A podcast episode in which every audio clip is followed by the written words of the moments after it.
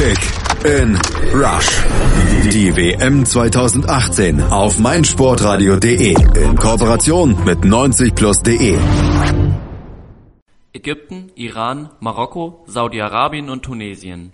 Noch nie waren so viele islamisch geprägte Länder zusammen bei einer Weltmeisterschaft. Was bedeutet die WM-Teilnahme gerade für diese Länder? Wo liegen Gemeinsamkeiten und Probleme, auf die sie im Vorfeld der WM stießen? Wie verlief ihr Weg zur WM und mit welchen Ambitionen fahren sie nach Russland? Das klären wir auf meinsportradio.de unter anderem im Interview mit dem ehemaligen Bundesliga-Profi und iranischen Nationalspieler Wahid Hashemian. Hintergründe. Wenn man auf Gemeinsamkeiten der muslimisch geprägten Nationen Ägypten, Iran, Marokko, Saudi-Arabien und Tunesien schaut, dann fällt einem sofort der Fastenmonat Ramadan ins Auge. Könnte dies zum Problem werden? Was ist eigentlich Ramadan? Der Ramadan ist der wichtigste Monat im Leben eines Moslems und eine der fünf Säulen des Islams. Aus Dankbarkeit gegenüber ihrem Gott und als Wertschätzung für seine Gaben verzichten Moslems für einen gesamten Monat von Sonnenaufgang bis Sonnenuntergang auf jeglichen Konsum. Essen, Trinken oder Rauchen fällt da vollkommen weg. Was für einen normalen Menschen schon schwierig sein kann, ist für einen Profisportler umso anstrengender. Denn wer vier bis fünf Stunden am Tag trainiert und dabei nicht einmal einen Schluck Wasser trinken darf, gerät schnell an seine Grenzen. Im Jahr 2018 beginnt der Ramadan am 15. Mai und endet am 14. Juni, genau zum WM-Auftakt. Schnell wurde klar, dass dies immense Auswirkungen auf die Spieler in der Vorbereitung haben kann. Denn wenn man einen Monat vor der Weltmeisterschaft nicht ordentlich trainiert, kann das nicht gut sein. Für die Trainer der fastenden Spieler stellt das ein großes Problem dar. Aussagen von Hector Cooper, Trainer der ägyptischen Nationalmannschaft, lassen diesen Schluss zu. Er sagte der argentinischen Tageszeitung La Nación, meine Spieler fasten dann vom Sonnenaufgang bis zum Sonnenuntergang. Wann soll ich trainieren? Ich kann keinen Menschen trainieren lassen, der keine Flüssigkeiten und keine Kalorien im Körper hat. Jedoch muss er sich mit der Situation anfreunden, da die ägyptische Elf sich zum gemeinsamen Fasten entschieden hat. Für Saudi-Arabien wird das Eröffnungsspiel zusätzlich schwer, da sie ihr erstes Spiel sogar noch vor dem offiziellen Ende des Ramadans haben. Die tunesischen Nationalspieler ergriffen in der Testspielvorbereitung ganz kuriose Maßnahmen. Bei den Länderspielen gegen Portugal und gegen die Türkei täuschte der Torwart immer pünktlich zum Sonnenuntergang eine Verletzung vor. So konnten die Feldspieler das Fasten brechen und etwas essen und trinken. Es gibt geteilte Meinungen zur Ausführung des Fastens während so einer harten WM-Vorbereitung. Einmal Maciek, Vorstand des Zentralrats für Muslime in Deutschland sagte auf der offiziellen DFB-Seite zum Fastenbruch, man kann nämlich den Fastenmonat nach Ende des Ramadans nachholen, was für viele Sportler wohl der beste Kompromiss wäre. Ob das Fasten nun wirklich einen negativen Einfluss haben wird, werden wir aber erst bei der WM sehen. Aber nicht nur der Ramadan stellt eine Hürde für die Nationen dar. Die einzelnen Ligen der Länder haben oftmals keinen internationalen Standard, wenn es um das Niveau geht. Oftmals gibt es nur eins bis zwei große Vereine, die die Ligen anführen. Der iranische Nationaltrainer Carlos Queiroz hatte kürzlich sogar öffentlich einen Stopp der Ligaspiele gefordert, weil sie seiner Meinung nach zu schlecht seien. Laut ihm reiche das Niveau der iranischen Ligaspieler nicht aus, um eine erfolgreiche WM zu spielen. Sie müssten physisch stärker und schneller werden, so der Portugiese. Gerade Nationen wie der Iran und Saudi-Arabien haben kaum Legionäre in ihrem Team. So werden oftmals ausländische Experten und Trainer an Bord geholt, die die Spieler dann verbessern sollen. Marokko beispielsweise holte sich für eine erfolgreiche WM-Qualifikation den Franzosen und zweimaligen Afrika-Cup-Sieger Herr Renard als Trainer ins Boot. Ägypten, Iran und Saudi-Arabien setzen auch auf ausländische Trainer. Nabil Maloul, Trainer von Tunesien, ist da ein echtes Unikat. Er ist der einzige einheimische Trainer der muslimischen Nation bei der WM. In Saudi-Arabien ging man sogar noch ein paar Schritte weiter. Für die WM-Vorbereitung und die Stärkung der Torhüterposition holte man sich keinen geringeren als den ehemaligen deutschen Nationalkeeper Oliver Kahn. Mit seiner Firma Goalplay hat er das Trainerteam der Nationalmannschaft unterstützt und ist auch bei der WM an Bord. Bei einem undurchsichtigen Deal zwischen La Liga und dem Sportministerium Saudi-Arabiens wechselten neun Spieler der Nationalmannschaft jeweils zu den spanischen Erstligisten Levante, Villarreal und Leganes. Alle absolvierten aber kaum Spielminuten. So berichtete auch der spanische Radiosender Cadena Ser, diese Neuverpflichtungen sind nach unseren Infos in einigen Fällen keine unter sportlichen Aspekten oder welche, die auf Wunsch des Trainerteams passierten. Sie antworten einfach auf wirtschaftliche Interessen. Klar hat die WM auch einen hohen wirtschaftlichen Stellenwert. Jedoch darf man nicht vergessen, was eine WM für gerade kleine und wirtschaftlich schwächere Nationen für einen moralischen Wert hat. Für die Bevölkerung der jeweiligen Länder wird die WM ein Riesenfest und sie sehen in den Nationalspielern oftmals Identifikationsfiguren.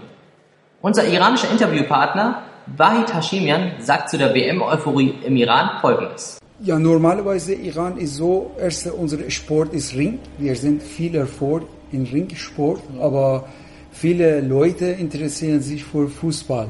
Und äh, wenn wir zum Beispiel ein Derby zwischen FC Istiklal und FC Persepolis ist, ist alle Land schauen an dieses Spiel. Deswegen die unsere Land ist sehr Fußball verrückt, kann man das auch sagen, und extrem bei WM. Aber auch für die Spieler hat die Weltmeisterschaft einen enormen Stellenwert. Hashemian, der selber bei der WM 2006 für den Iran gespielt hat, sagt dazu, das ist für jeden Spieler ein Traum, irgendwo für sein Land und Nationalmannschaft spielen. Und dann auch ist gut, wenn man konnte in seiner Karriere einmal WM spielen. Und äh, das war, war für mich auch besonders, dass äh, die WM war in Deutschland war. Und das hat für mich eine große Bedeutung gehabt. Und dann, äh, ich bin stolz, ich habe an dieser WM teilgenommen und äh, hat, äh, man sieht ein gutes Gefühl. Beste Länder im Welt treffen sich in WM und äh, die Aufmerksamkeit ist hoch. Alle beobachten die WM. Das ist ein gutes Gefühl. Den Druck, den die Spieler im Gegensatz zum Vereinssport gegenüber den Landsleuten empfinden, erklärt Hashemian so. Ja, bei Vereins kannst du verlieren und dann nächste Woche wieder gewinnen. Du hast Zeit, immer wieder neue Leistung bringen. Du hast, du kannst nächstes Spiel gewinnen, wenn du verlierst. Aber bei manch, bei Länderspiel ist es ein bisschen anders. Du spielst permanent. Äh, Druck ist auf Trainer oder die Spieler nicht in jedes, in ganze Jahr, sondern in gewisse Zeit. Und für WM ist sehr, sehr hart für jede Spieler, jede Trainer. Das heißt, viele Leute in Iran oder die anderen Länder gucken nicht überhaupt Fußball, aber bei WM alle, jeder guckt sein Land und ist stolz darauf und will sein Land unbedingt gewinnen.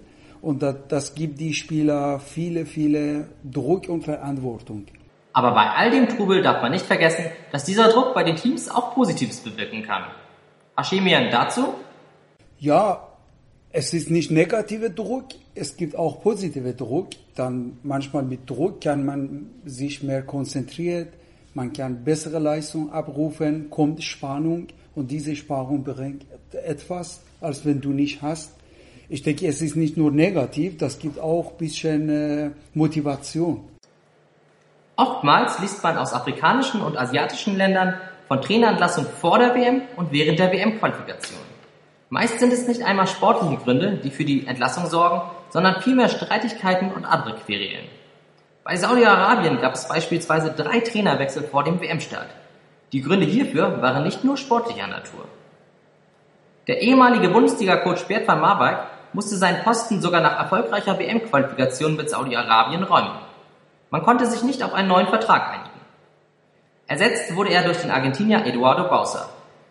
Dieser wurde jedoch nach schlechten Testspielergebnissen auch entlassen. So ist nun der mit Chile gescheiterte Trainer Juan Antonio Pizzi der Mann, der bei der WM an der Linie steht.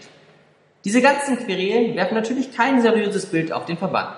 Man wird sehen, wie sich das auf die Leistung der Mannschaft auswirkt. Der tunesische Fußballverband FTF trennte sich während der WM-Qualifikation von seinem Trainer Henrik Kasperczak, allerdings aus sportlichen Gründen. Bei Ägypten, Iran und Marokko hingegen wird auf Konstanz gesetzt. Ägyptens Nationaltrainer Hector Cooper ist seit Beginn der WM-Qualifikation Trainer der Pharaonen. Marokko-Trainer Herr Renard ist seit 2016 und Carlos Queiroz ist sogar seit 2011 auf dem Trainerposten. Hören, was andere denken. meinsportradio.de. Like it auf Facebook slash meinsportradio. Mein Lieblingspodcast auf meinsportradio.de. Hallo, hier ist Malte Asmus. Jeden Montag hörst du mich zusammen mit Desiree Wolf und Thomas Wischnewski bei Nur Golf. Nur Golf ist für dich der Double Albatross unter den Sportpodcasts? Dann gib uns dein Feedback auf iTunes und bewerte Nur Golf mit 5 Sternen. Dir gefällt, was du hörst? Dann rezensiere unsere Sendungen jetzt auf iTunes und gib ihnen 5 Sterne. Kick in Rush.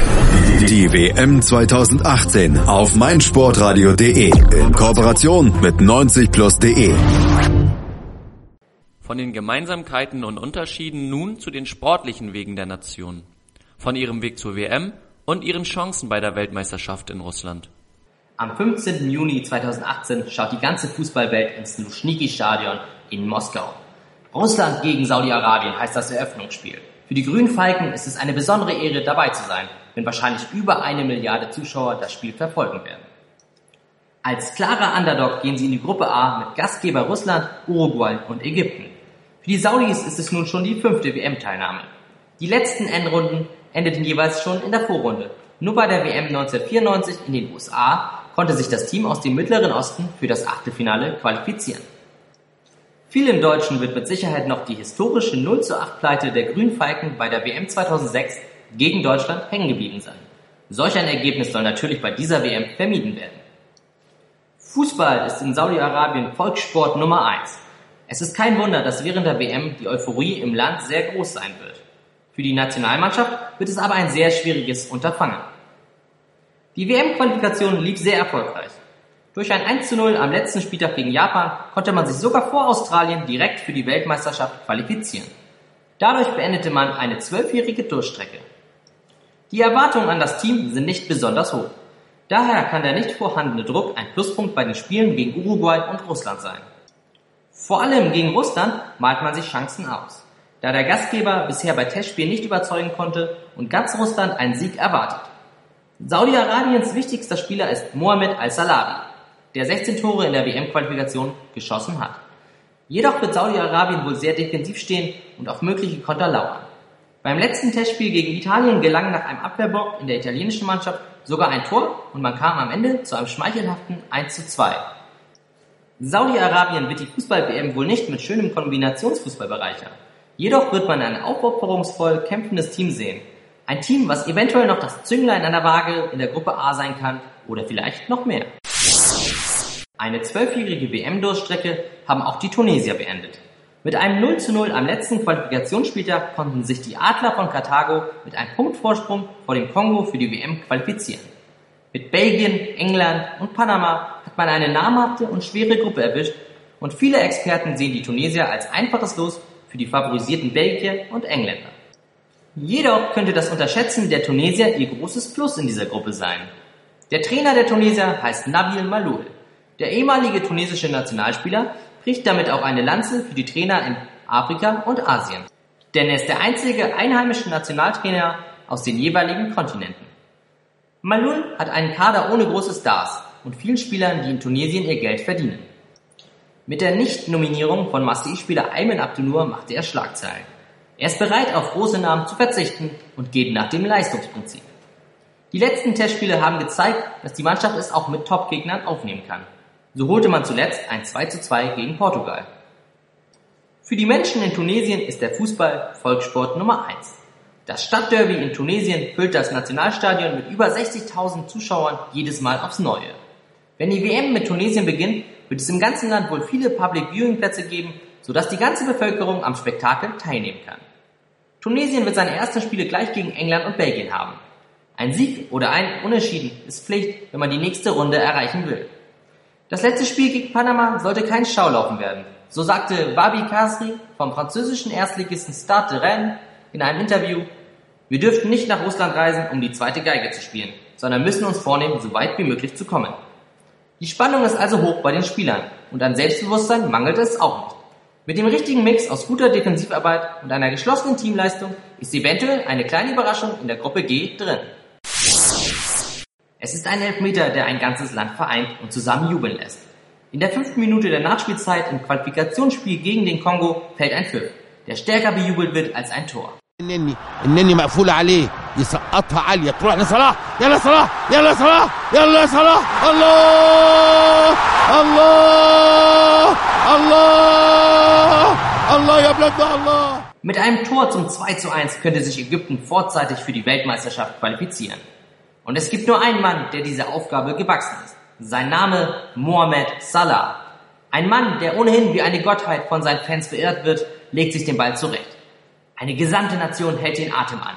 Salah guckt sich eine Ecke aus, läuft ganz gelassen an und schiebt den Ball gekonnt über die Linie. Mohamed Salah, ja Rabbi, ja Rabbi, ja Salah, Mohamed Salah. محمد صلاح وهوبا الله الله الله يا بلادنا الله الله يا بلادنا الله الله يا بلادنا الله الله يا بلادنا الله الله اكبر الله اكبر الله اكبر Die beiden O-Töne waren die des ägyptischen Kommentators im Stadion während des entscheidenden Elfmeters, der Ägypten zur WM brachte. Nach 28 Jahren ist Ägypten wieder bei einer Weltmeisterschaft. Als Gruppenerster vor Uganda, Ghana und dem Kongo konnte man sich qualifizieren. Wie sie sich gegen große internationale Teams anstellen, bleibt abzuwarten. Dass die Chancen nicht gleich null sind, beweist ein Rückblick auf frühere Turniere. Als bei der Europameisterschaft 2016 der krasse Außenseiter Island beispielsweise völlig überraschend ins Viertelfinale einzog. Bei diesen Wettbewerben ist alles möglich. In der Gruppe mit Gastgeber Russland, Uruguay und Saudi-Arabien stehen die Chancen auf einen Einzug in das Achtelfinale nicht schlecht, vor allem nach der Nachricht, dass Mo Salah nach seiner Verletzung im Champions League Finale wohl mit zur WM fährt.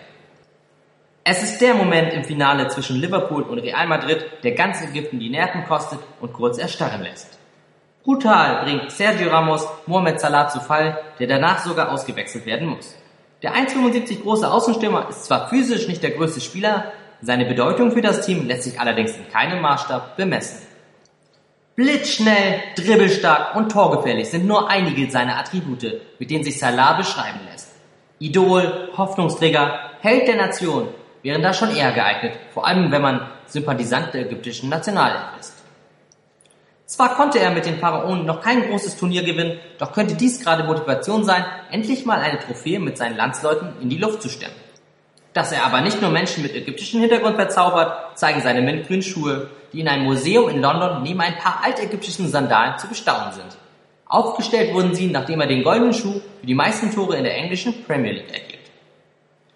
Neben Mohamed Salah sind Mohamed El-Neni von Arsenal London und Ahmed Higazi von West Bromwich Albion Schlüsselspieler, die die Defensive kontrollieren sollen. Zum Team ist zu sagen, dass Ägyptischen einen taktisch sehr klugen Fußball spielt und auf dem Platz eingeschworen wird und als ein Team fungiert. Offensiv ist das Spiel vor allem auf Salah und Ahmed Hassan von Sporting Braga zugeschnitten. Typisch afrikanisch ist, dass alle Spieler vor allem technisch sehr gut ausgebildet sind. Der Trainer versucht seiner Mannschaft vor allem durch Disziplin und Fitness einen Vorteil zu verschaffen. Ob es im Endeffekt für die große Überraschung reicht, bleibt abzuwarten. Das ist wahrlich keine einfache Aufgabe für die Mann aus Ägypten. Sendung verpasst? Kein Problem. Alle Sendungen gibt es auch als Podcast auf meinsportradio.de. Die Todesgruppe B oder David gegen Goliath. Marokko ist ganz klar David bei dieser Metapher. Die Löwen vom Atlas sind nach 20 Jahren wieder für eine WM-Endrunde qualifiziert. Und dann treffen sie gleich auf die Schwergewichte des Weltfußballs. Wie auch Ägypten kann Marokko gleich mit ein paar Stars auftrumpfen. Zu nennen wäre da natürlich vor allem Medi Benatia von Juventus Turin. Der Abwehrrecke ist einer der Säulen im Team von Afrika-Experte Herr Brenner. Neben Benatia ist vor allem die Offensive das Prunkstück der Marokkaner. Mit Younes Belanda von OGC Nizza, Schalke-Legionär Amir Harid und Hakim Sich von Ajax Amsterdam hat Renard die Qual der Wahl. Der Sturm hingegen ist von den Namen her eher dünn besetzt. Khalid Kutaib vom türkischen Erstligisten Yeni Malatyaspor ist wohl gesetzt. Viele St. Pauli-Fans werden wohl auch ihrem Stürmer Aziz Buadus die Daumen drücken, dass er ein paar Einsatzminuten bekommt. Dass man die Elfenbeinküste in der Qualifikation hinter sich gelassen hat, zeigt die Qualität des Teams um Kapitän Benatir. Mit einem 2 zu 0 Auswärtssieg setzte man sich gegen die favorisierten Ivora durch und konnte somit das fünfte WM-Ticket buchen. In 2018 wurde zudem noch kein einziges Testspiel verloren, sodass die Vorkurve gerade rechtzeitig auch nach oben zeigt. Für die Menschen im Land war schon die Qualifikation zur WM ein Volksfest. Ähnlich wie in Ägypten sah man hupende Autos und Menschen durch die Straßen laufen. Diese Euphoriewelle wird die Spieler auch bei der WM begleiten und natürlich den Druck erhöhen. Die Qualität des Kaders ist hoch genug, um mit den momentan formschwachen Portugiesen an einem guten Tag mitzuhalten. Ein weiteres großes Plus kann sein, dass das erste Spiel gegen den Iran stattfindet. Mit einem Sieg kann man gleich Spanien und Portugal unter Druck setzen. Doch die Iraner haben da natürlich noch ein Wörtchen mitzureden. Als zweites Team nach Brasilien hat sich überraschend früh der Iran für die Weltmeisterschaft in Russland qualifiziert. Es ist nun das fünfte Mal, dass sie dabei sind. und sie wollen das erste Mal in ihrer Fußballgeschichte ins Achtelfinale einziehen. Dabei ist das Team Meli, was übersetzt schlicht und einfach Nationalmannschaft heißt, eines der traditionell stärksten Teams in Asien. In der WM-Qualifikation gab es für die Iraner keine Niederlage und nur zwei Gegentore in zehn Spielen. Und das, obwohl sich in der Gruppe unter anderem auch Südkorea befand. Jetzt wollen sich die Iraner auch auf der großen Bühne beweisen. In einer Gruppe mit Europameister Portugal, Spanien und Marokko können sie zeigen, dass sie mehr als nur ein Außenseiter sind und durchaus große Teams ärgern können. Es ist der Traum aller Spieler und des gesamten Landes, die schwierige Gruppenphase überstehen zu können und ins Achtelfinale einzuziehen. Der Druck für die Spieler ist enorm. Viele von ihnen haben sich noch nie international präsentieren dürfen und spielen nur in der ersten iranischen Liga. Die WM in Deutschland hat er leider verpasst. Damals spielte Ashkan Dejaga noch für seinen Jugendverein Hertha BSC Berlin. Der Iraner hat seitdem aber viel hinter sich. Mehrere Wechsel und dann letzte Saison die Rückkehr zum VfL Wolfsburg in die Bundesliga. Aber immer wieder war er von Verletzungen geplagt. Auch bei seiner jetzigen Station, dem englischen Traditionsclub Nottingham Forest, hat dem 31-Jährigen sein Knie wieder einen Strich durch die Rechnung gemacht. Dennoch setzt Trainer Carlos Queiroz auf ihn. Denn Dejaga ist einer von wenigen Legionären in der iranischen Mannschaft. Neben Dejaga spielen die Stürmer Sada Asmun, der in Russland bei Rubin Kazan spielt, und Reza Kushinashad, der Torschütze von Irans einzigen WM-Treffer 2014 international. Auch mit dabei Stürmer Ali Reza Jahanbakhsh, der in dieser Saison sogar holländischer Torschützenkönig geworden ist. Dass die fehlende Auslandserfahrung sowie das damit verbundene Training vielen Spielern fehlt, bereitet Kerosh Sorgen. Auch unser Iran-Experte Walter Schemen hat ähnliche Sorgen. Ja, in Iran gibt auch gute Vereine, aber die Spieler, die sind nominiert geworden, kommen aus guten Vereinen in Iran. Und äh, ich sorge um ein bisschen Kondition. Drei Spiele sehr intensiv gegen Spanien, gegen äh, Portugal, Portugal und ich denke Marokko ist auch sehr anstrengend.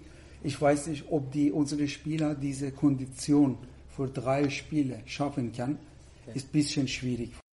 Aber wir müssen auch das wissen, dass wir nicht große Länder gespielt und wir haben bis jetzt keine gute äh, Gegner gehabt, das Iran unter Druck macht. Deswegen, das ist ein bisschen Nachteil für uns. Dennoch sieht er auch Stärken der Mannschaft. Aber Vorteil ist, äh, wir sind sehr stark in Defensiv, nicht nur Abwehr, sondern komplette Team spielt sehr gut gegen den Ball. Und wir haben vorne die Spieler wie Jahan Bash, er hat 21 Tore in äh, Holland gemacht, ist Torschutzkönig geworden. Und dann wir haben Asmun, spielt in ja. Russland. Und vorne wir sind auch sehr giftig. Das Team Melli, wie es im Volksmund bezeichnet wird, begeistert die Iraner mit ihrem starken Teamgeist und einer brandgefährlichen Offensive. Sada Asmun ist beispielsweise mittlerweile international bekannt und ein riesiger Star im Iran. Der 23-Jährige spielt regelmäßig in einer starken Liga und in europäischen Wettbewerben. Auf ihm liegen die Hoffnungen der iranischen Fans. Unser Iran-Experte Hashemian kann indes noch keinen Tipp abgeben, wie der Iran bei der WM wohl abschneiden wird. Aber nach dem, was wir bei der WM 2014 von den willensstarken Iranern gesehen haben, würde eine Überraschung uns nicht allzu sehr wundern. Ja, wir sind, äh, jeder weiß, wir sind eine schwere Gruppe. Marokko, Spanien, Portugal und sind, äh, sie haben gute Mannschaften. Und sie haben oft in jede WM Vorrunde qualifiziert. Und, aber ich denke ein bisschen anders. Ich denke, wir haben, in, wir haben bis jetzt viermal in WM gewesen und wir haben leichte Gruppe gewesen, anstrengende Gruppe gewesen und wir haben nicht qualifiziert. Und ich denke, diese Gruppe, obwohl schwer ist, ist eine Gelegenheit für unsere Spieler und sie können sich äh, eine gute Leistung bringen und für mich ist alles offen. Man kann nicht sagen, Iran oder Marokko sind ab jetzt raus. Ich denke ein bisschen anders, weil Iran hat 2004 gegen äh, Argentinien gespielt und 90. Minuten gegen Tor bekommen. Und vor dem Spiel hatten alle gedacht, Iran ist leicht, Iran bekommen vier, fünf Tore und dann ist fertig. Deswegen ab jetzt kann ich eine richtige Diagnose nicht geben. Insgesamt ist der Iran ein sehr fußballbegeistertes Land.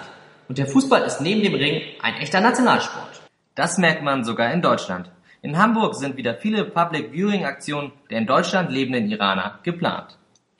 Und vielleicht gelingt den Iranern ja die große Überraschung in der Gruppe mit Spanien, Portugal und Marokko. Doch wie sieht die nahe Zukunft der von uns porträtierten Länder aus? Wie entwickeln sich die Nationen nach der WM? Wir geben einen kleinen Ausblick. Für die muslimischen Länder könnte die WM auch für die Zukunft bedeutend sein. Für viele Außenstehende gelten vor allem Saudi-Arabien und der Iran als strenge muslimische Staaten. Die Weltmeisterschaft ist die Chance, das Land zu repräsentieren, nicht nur fußballerisch, sondern auch menschlich. Für die nordafrikanischen Länder Marokko, Tunesien und Ägypten wären die Sympathien der internationalen Fußballfans sicherlich auch nicht von Nachteil. Denn das Ansehen der muslimisch geprägten Nation kann durch ein sympathisches Auftreten der Mannschaften durchaus steigen. Für Marokko wäre ein guter Auftritt bei der Weltmeisterschaft besonders wichtig, denn der marokkanische Fußballbund möchte unbedingt eine Weltmeisterschaft ausrichten. Schon zum fünften Mal in Folge haben sich die Marokkaner jetzt beworben. Diesmal um den Austragungsort für die WM 2026. Sollte es wieder nicht klappen, könnte eine überraschend gute WM-Leistung der Mannschaft ein eventuelles Umdenken für die Zukunft bei der FIFA bewegen. Darüber hinaus sind in Ländern wie Frankreich oder Deutschland viele Profifußballer mit einer doppelten Staatsbürgerschaft ausgestattet, entscheiden sich jedoch selten für ihr Heimatland. So spielt beispielsweise Sami Khedira nicht für Tunesien, sondern für Deutschland. Verteidiger Adil Rami für Frankreich statt für Marokko. Diese Länder verlieren so regelmäßig international bekannte Profis, nur weil ihre Nationalmannschaft nicht gut genug besetzt ist. Dass sich diese Länder nun international präsentieren, steigert die Attraktivität der Nationalmannschaften und so könnte es in der Zukunft häufiger dazu kommen, dass sich diese Spieler für ihr Heimatland entscheiden. Von Problemen bei der Einhaltung der Glaubensvorschriften zu gemeinsamer Stärke durch Zusammenhalt. Der Islam bzw. der Glaube gibt den Spielern den Halt, den sie für ein gutes Turnier brauchen. Wir werden bei der WM wohl auch den ein oder anderen Torjubel sehen, der ganz nach oben gerichtet ist.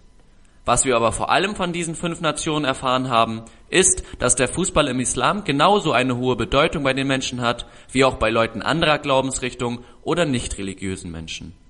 Fußball verbindet Kulturen und unterschiedliche Charaktere. Das ist das Schöne an diesem Sport und diese Menschlichkeit wird im Juni ganz groß zelebriert. Kick in Rush. Das WM-Tippspiel auf meinsportradio.de. Präsentiert von Mobilcom Debitel. Registriere dich jetzt auf meinsportradio.de slash kick and rush und gewinne jeden Spieltag ein nagelneues Sony Xperia XZ2 Kompakt. Bereitgestellt von Sony. Kick and Rush. Die WM 2018 auf meinsportradio.de. Werde der Zar des Tippspiels.